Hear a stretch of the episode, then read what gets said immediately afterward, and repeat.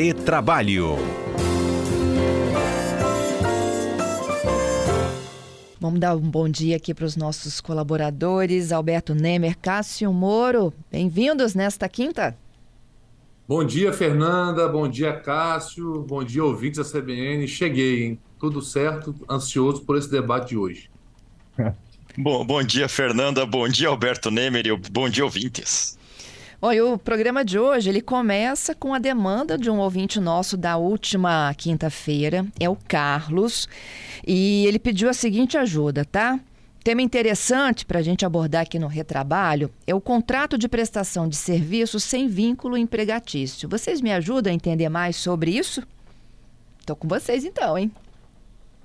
Vamos embora. É um tema de suma importância, é um tema que é, sempre está em voga, é, sempre em debate, né? E é importante a gente aqui, Fernanda, tentar ao máximo esclarecer os nossos ouvintes, né, empregados, é, prestadores de serviços, contratantes, de como pode ser essa formalização de prestador de serviço. Porque hoje no mercado de trabalho, a gente tem muito a questão do MEI, né, daquele autônomo, então, eu, gostaria de iniciar falando que a reforma trabalhista ela trouxe diversas inovações sobre esse aspecto, Fernanda. Uhum. O primeiro aspecto que ela ratificou é a terceirização de qualquer atividade da empresa. Antes tinha aquela discussão se não podia terceirizar atividade fim, somente atividade meio, enfim. Acabou com essa dúvida e, e hoje nós temos é, a possibilidade de a empresa terceirizar qualquer setor, atividade meio, fim, e essa terceirização pode ser, às vezes, inclusive de pessoas físicas. Eu, é, eu vou fazer essa pequena introdução, vou aprender um pouco com o Cássio agora e depois eu volto a falar um pouco mais. Ele joga a bomba para mim e depois ele fica só com a parte boa, né? Bom, Fernando, o que acontece é o seguinte, né? Muita gente fica falando de CLT, CLT, que está lá desde 1980. É, tem 80 anos agora, que completou agora em maio, tem 80 anos desde 43. E a CLT era que regulamentava as contratações históricas que tinham lá na época que o Brasil tinha indústrias, né? Então ela serve para aquele contrato padrão do funcionário que trabalha numa indústria, num comércio. O problema é que a sociedade foi ficando cada vez mais sofisticada com novas formas de contratação, também novas formas de exploração de trabalho. Então hoje existe uma gama de contratações muito grande, né? Existem os pequenos profissionais autônomos, pequenos investidores, existem as pessoas que ainda ainda, infelizmente, não possuem uma proteção jurídica, nem uma proteção securitária, né? aqueles trabalhadores por plataforma.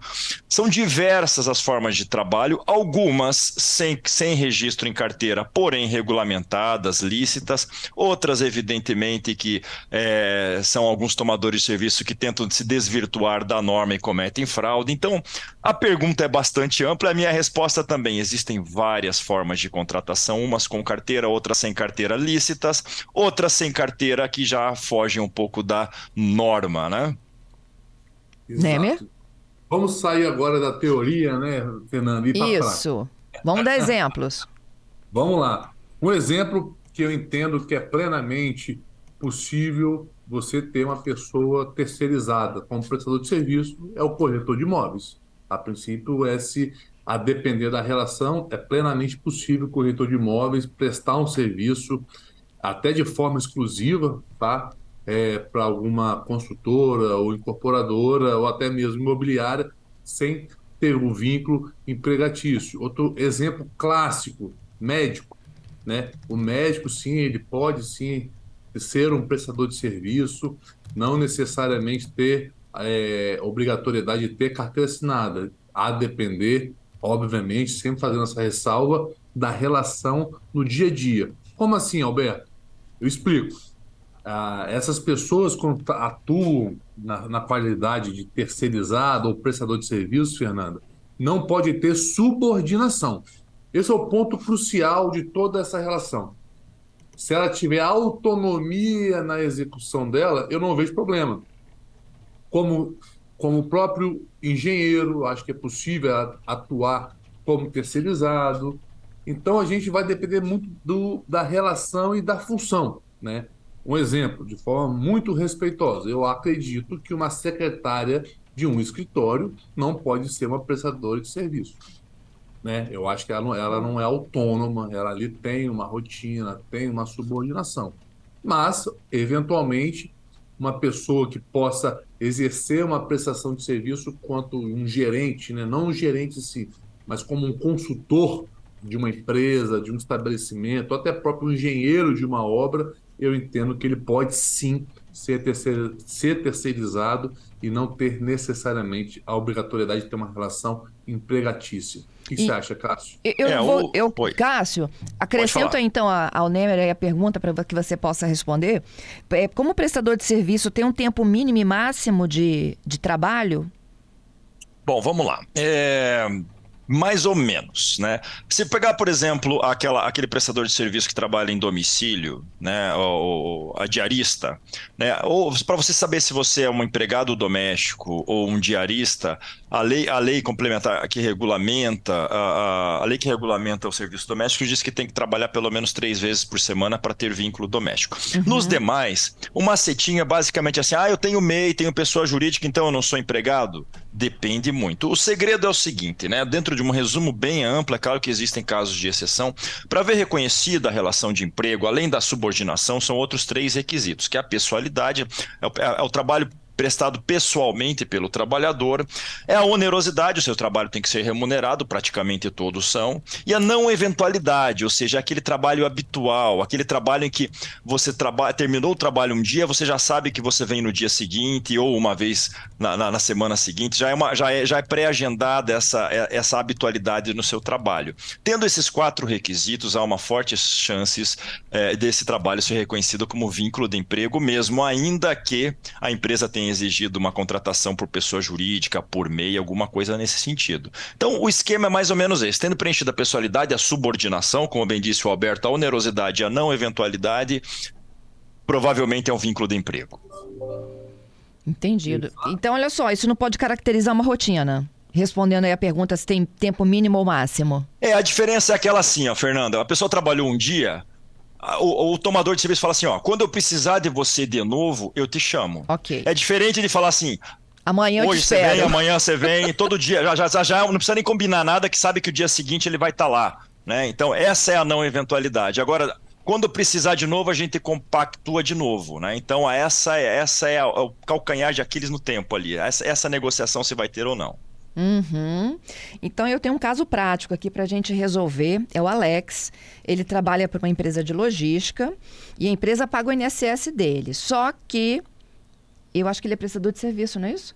Ele disse que ele tem horário para chegar, mas ele não tem hora para fazer as entregas. Isso caracteriza vínculo? A pergunta é muito boa, Fernanda. Vamos lá. Primeira questão que a gente tem que entender. É, como o Cássio disse, para configurar o vínculo empregatício, a gente precisa ter a soma dos quatro requisitos, né? Subordinação, pessoalidade, habitualidade e onerosidade, que é o salário. Se ele preencher somente três requisitos desses, não, não existe vínculo empregatício. Então, o que, que a gente precisa entender?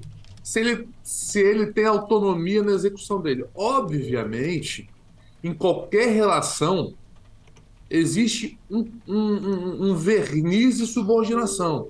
Né? Por exemplo, quando você contrata alguma coisa, contrata algo, ela tem que executar algo do, da forma que você quer que seja executado. Né? Mas você não pode exercer o papel de chefe, exigindo aquela questão diária mas eu posso estabelecer, por exemplo, num contrato de prestação de serviço, que ele vai poder executar, iniciar a, as entregas deles a partir das 7 horas da manhã uhum. e a uhum. partir daí ele executar da forma que ele bem entender. E ele pode eventualmente, eu posso inclusive estabelecer que ele vai ser remunerado por entrega. E aí, se quiser entregar uma, 10, 15, aí depende dele. Concorda, Cássio? Isso mesmo, é isso mesmo. A existência de horário, pelo menos, ó, tem que estar tá aqui tal hora e e produzir dentro dessa rotina que eu estou estabelecendo, aí você pode ter uma subordinação. Ó, você vai seguir essa ordem de entrega. Agora, se ele deixa livre, ó, desde que você me entregue em tal prazo, você faz o horário que você quiser. Opa, estamos entrando num ponto que pode ser que não haja subordinação. Eu só contratei um prestador de serviços de entrega, ele pode fazer. Ele pode chamar, por exemplo, o primo para ajudar ele a fazer entrega. Opa, cadê a pessoalidade? Então, é claro, Devemos analisar cada caso concreto, quais são as nuances dessa contratação para verificar se tem direito à anotação em carteira ou se não tem. Tá, e o INSS que a empresa paga? Isso não caracteriza vínculo, não? Não, por quê? Porque todo prestador de serviço, mesmo quando você tem prestador de serviço, você paga o INSS, por exemplo, você emite uma RPA, que é uma hum. guia de pagamento, que ali você paga o INSS. Inclusive, Fernando, o próprio MEI recolhe INSS, né? Acho que isso é uma grande vantagem e uma proteção não só para o trabalhador, mas para quem presta serviço. Entendido. Bom, temos mais casos, Schaefer? Temos mais participações, né? Temos muitas perguntas, tá? Opa, isso é bom. Bora. Vamos lá. O Capian está me perguntando o seguinte: aproveito aí a participação dos especialistas para perguntar sobre aviso prévio do trabalhador. Como funciona? Depende. Vamos lá. Se ele foi dispensado Fernanda, ele tem duas modalidades de aviso prévio. O aviso prévio trabalhado, né? Ou o aviso prévio indenizado. E quando se tem o aviso prévio indenizado, ele recebe 30 dias, né? Que é o, é o padrão, é o mínimo, mas mais, na verdade, três dias por ano trabalhado. Não é isso, Cássio? É isso aí. Tem o aviso prévio proporcional por ano trabalhado. Exato, são três dias. Limitado a 90. Isso aí. Ele pode trabalhar 90 dias de aviso prévio? Não, ele não vai trabalhar 90 dias. Ele, ele vai receber. Como indenizado é. 90 dias. Exatamente isso. Ele vai trabalhar os 30, é o que se tem entendido. Tá. Exatamente. Mais um aqui, hein? Trabalho há seis anos numa casa de família. Nesse tempo todo, eu nunca recebi minhas férias de forma integral. Valor, tá? É, meu patrão paga em três vezes. Pode? Não pode. Vamos lá, vamos ser mais claros é, a reforma trabalhista permite você fracionar as férias em três vezes. Então, se, ele foi, se ela foi fracionada, aí ela pode receber fracionada. Mas se ela não, se ela gozou as férias 30 dias direta, tem que receber esse valor até dois dias antes das férias. Senão, ela, ela pode eventualmente é, procurar um advogado ou o próprio sindicato que ela pode ter direito ao dobro das férias porque foi pago de forma equivocada. Quer complementar? Não, perfeito, perfeito colocação. Vou para a próxima, hein? Feriado trabalhado, gente, é área de comércio, tá? É, como que se paga de forma correta? Oito horas? Bom, vamos lá, Fernanda. Aí depende da, da semana dele, se vai haver compensação desse feriado num outro dia útil da semana ou não. Se não teve compensação, Aí ele vai receber em dobro pelas horas, pelas primeiras oito horas laboradas nesse, nesse feriado. Se ele exceder essas oito horas, essa hora que já é paga é, é, com adicional, vai ter ainda mais um adicional de 50%. Então ele recebe em dobro mais 50% disso, ou seja, 300% da hora normal. A hora extra do, do, do do feriado. Se teve a compensação, aí é como um dia normal, recebe o salário hora normal, se extrapolou 8 com adicional de 50%. Uhum. Vou continuar, tá bom? Ok. Falando então de proporcional ou não, tem um banco de horas aqui, é a pergunta do Maicon. Vocês poderiam me explicar de forma mais clara aqui como que funciona o banco de horas? A situação dele é a seguinte: hoje não recebo na empresa hora extra, vai tudo para um banco de horas. É, caso eu venha trabalhar fora do meu horário, né? Quanto ao plantão, ele precisa de ser solicitado ou não para fazer um atendimento? Isso anula minhas horas de sobreaviso? Ai, gente, essa eu não entendi. É, aí, aí a gente teve Acho que ele misturou, não? São, são, três temas aí: o banco de horas, o plantão e o sobreaviso. Vamos lá, Cássio. Vamos lá, depois eu complemento. Tá, então vamos começar com o banco de horas. O que acontece? As empresas podem, com pactuação, com contratação ou só como trabalhador ou com sindicato, estipular um banco de horas. O que é um banco de horas? Se ele fez um contrato só com o trabalhador, você pode fazer um banco de horas que é um acordo de compensação por um tempo prolongado. Tendo um banco de horas contratado apenas com o trabalhador, esse banco pode ter até seis meses. Negociado com o sindicato em até um ano. O que, que significa isso? Todas as horas extras laboradas nesse período de um ano ou de seis meses, conforme for a negociação, se ele trabalhou em horas extras, ele, deve, ele pode compensar essa hora com descanso durante o período de validade do seu é, banco de horas. Vice-versa também. Se o trabalhador não pôde trabalhar em alguma hora, ele vai poder trabalhar, ele vai ter que compensar trabalhando no dia seguinte certo? Esse é o banco de horas, né? Que é diferente, por exemplo, da semanal ou até mensal, segundo a lei. Beleza? Uhum. Quanto ao plantão e sobreaviso, você quer continuar, Alberto? Posso? Eu vou pedir para vocês segurarem aí. Volto ah, já então com o tá. plantão depois do repórter CBN, tá bom? Estou de volta aqui com o Retrabalho, a participação dos nossos comentaristas Alberto Nemer e Cássio Moro. Eu comecei atendendo ao ouvinte Carlos, que sugeriu o tema do dia de hoje, falando sobre contrato de prestação de serviços sem um vínculo empregatício. Já estou entrando nas novas perguntas que foram encaminhadas e eu lembro ó, que esse telefone é para isso mesmo, é para nossa conexão, 992994297. Falamos da é, funcionário que trabalha em casa de família, que recebe as férias de forma parcelada. Falamos há pouco sobre funcionário que atua no comércio, como é que é remunerado o feriado trabalhado. Explicamos mais uma vez aqui o banco de horas, era a pergunta do Maico, quando a gente deu uma paradinha para o repórter CBN falando do plantão. Ele perguntou sobre hora extra, banco de horas, agora ele pergunta sobre plantão, não é isso, Cássio? É isso aí. É isso. Ele falou, na verdade, o que acontece quando ele é chamado em plantão está de sobreaviso. Primeiro, o que é o sobreaviso? O sobreaviso é uma, é uma remuneração feita lá para o ferroviário, para aquele que trabalha em ferrovias, mas que foi estendido pela jurisprudência para todos os trabalhadores. Quando esse trabalhador, no seu momento de descanso, ele tem que ficar de sobreaviso, tem que ficar atento é, com alguma limitação de deslocamento, ele não pode viajar, tem que ficar em casa, ou em casa, pelo menos na, na cidade onde ele trabalha, podendo ser chamado para alguma emergência. Enquanto ele está de sobreaviso, é, tá com seu celular ligado, não pode desligar, não pode beber, porque tem, pode acontecer alguma coisa, ele está recebendo um adicional de sobreaviso de um terço do valor da hora do trabalho, nesse momento de descanso. Caso ele seja chamado para um plantão, aconteceu uma emergência lá às duas horas da manhã, quando ele está de sobreaviso. A partir do momento em que ele é chamado, Aí ele para de receber o sobreaviso e recebe a hora extra trabalhada que é nesse plantão. Hum. E assim que ele encerra esse chamado desse plantão, ele volta a receber o sobreaviso. Acertei, Alberto? Exatamente isso.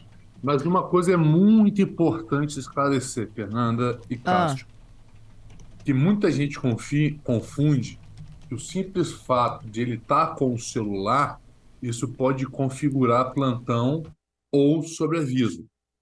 E o que o Cássio disse é importantíssimo deixar claro para todos os ouvintes.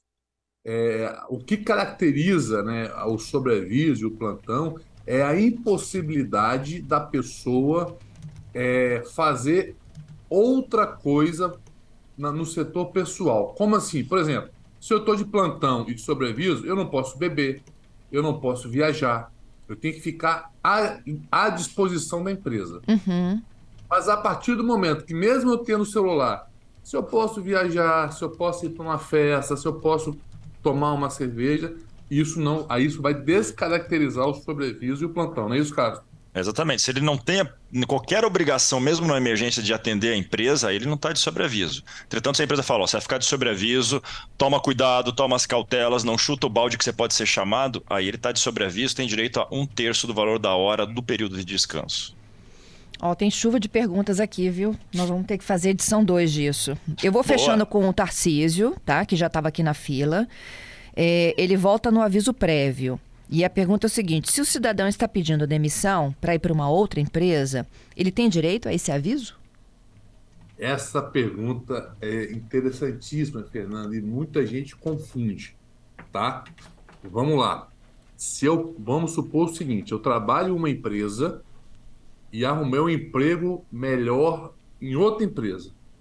Se eu peço demissão e não cumpro o aviso prévio, mesmo tendo um novo emprego, eu vou ter descontado um salário da minha, na minha rescisão. Ou seja, se o empregado que pede demissão não cumpre o aviso prévio, que tem que cumprir também, ele vai ter um salário descontado na sua rescisão. Não é isso, Cássio? E da mesma forma, se ele for dispensado, ele tem que trabalhar mais um mês do aviso prévio, é um direito dele, mas se ele for contratado em outra empresa e sair nesse, nesse período que ele trabalha, também não recebe. Ok. O Maico, gente, ele mandou aqui uma ajudinha enquanto a gente falava do caso dele do plantão do sobreaviso. E ele explicou um, um pouco melhor qual é a situação dele da, no dia a dia. Ele disse que ele fica de sobreaviso durante uma semana e aplica essas horas extras a uma planilha que depois ele envia para o supervisor dele. Só que quando há atendimento, ou seja, alguma emergência que é fora do horário, ele também lança essa carguinha lá que ele trabalhou, tá? Aí ele lança a hora de sobreaviso, lança a hora do atendimento depois do horário, só que a empresa vai lá e anula as horas do sobreaviso, só paga as horas do plantão. E a pergunta dele, tá certo, tá justo? Bom, vamos, vamos tentar colocar isso em números. Digamos que ele fique descansando lá de sobreaviso durante é, 14 horas, né? Da saída, da saída do, do, expediente dele até o, até o dia seguinte, o início dá 14 horas. Nessas 14 horas, se ele, foi, ele atendeu um plantão que durou uma hora, ele vai receber uma hora extra desse plantão atendido e outras 13 de sobreaviso. Ah, então tá claro agora. A empresa está uhum. anulando parte disso. É, a parte que ele trabalhou e não ficou de sobreaviso. Aí é trabalho efetivo mesmo, é hora, e essa hora, como excedeu ao expediente, é hora extra. Uhum. E se foi à noite, ainda tem adicional noturno. Ótimo. Bom, eu queria agradecer. Oi. Só para finalizar, ele complementou, mas paga só em banco de horas, nada de horas extras. Aí depende do acordo, não é isso, Cássio? Não, sem problema. A hora extra trabalhada pode ser compensada depois. Ele, ele vai ter que vai, ele vai ter o direito a descansar dentro do período de validade do, do, do, banco de horas. Se não houve desconto no período, seis meses ou um ano, aí sim ele tem direito a receber esse valor. Uhum. É, ainda sobre banco de horas, vou responder o Paulo aqui para não ficar muito tempo sem, sem o tema. Hora extra é 50%? É o mínimo. Tá. É o mínimo. E banco de horas é um por um. É isso? Depende. Depende do que for negociado e ajustado. Pode ser um por um, pode ser um por dois, um e meio por um. Isso vai depender muito da negociação. Isso depende do da empresa com o funcionário ou isso é, é acerto coletivo? Os dois. É, depende. É. é. depende. Pode ser individualmente ou coletivamente. Aí depende do caso concreto mesmo, Fernando. É, a diferença é que a negociação individual, o período máximo de seis meses para o banco de horas, se foi coletivo com o sindicato, um ano. Uhum. Quando a gente falou também lá de uma outra pergunta de um ouvinte sobre feriado, que era o do comércio, né? O Júlio está me perguntando aqui, quando o feriado é num domingo? Quando o feriado é no domingo? É. Depende, né? É igual, não? O domingo é igual ao feriado. O Isso. domingo é igual um feriado. É a mesma coisa, mesma remuneração. Ok, vou deixar para a próxima semana aqui, ó, a pedido dos nossos ouvintes. Direitos que eu tenho ao pedir demissão e quais direitos eu tenho quando eu faço acordo, tá? É, eu tenho uma outra situação aqui de um trabalhador que, como ele trabalha num escritório que atende a outros estados, ele nunca tem direito a feriados estaduais e municipais. E o que mais vai chegando, tá bom? Tá bom. Beleza, beleza. Queria agradecer vocês, viu? Olha como a gente está com demanda, né? Verdade, Fernando. Ó, queria agradecer mais uma vez a oportunidade. É, mandar um abraço para todos os ouvintes. Hoje também é, tenho vários abraços para mandar. Queria mandar um abraço para o John Liana, que é um ótimo advogado trabalhista, a Ana Paula também, o André Muroni, que está nos acompanhando, e o Carlos Eduardo Liro também, que nos acompanha. Um abraço, Fernando, um abraço, Cássio, um abraço, ouvintes. Digo mesmo, obrigado aos ouvintes por participar. Se a gente puder estar tá ajudando aqui, a satisfação é muito grande. Um abraço, Fernando, um abraço, Alberto e todos os ouvintes. Abraço para vocês. E esse é o nosso objetivo aqui, né, com o quadro, ajudar é, a esclarecer essas relações aí trabalhistas e fazer com que todo mundo aí saia de forma justa, não é mesmo? Isso aí.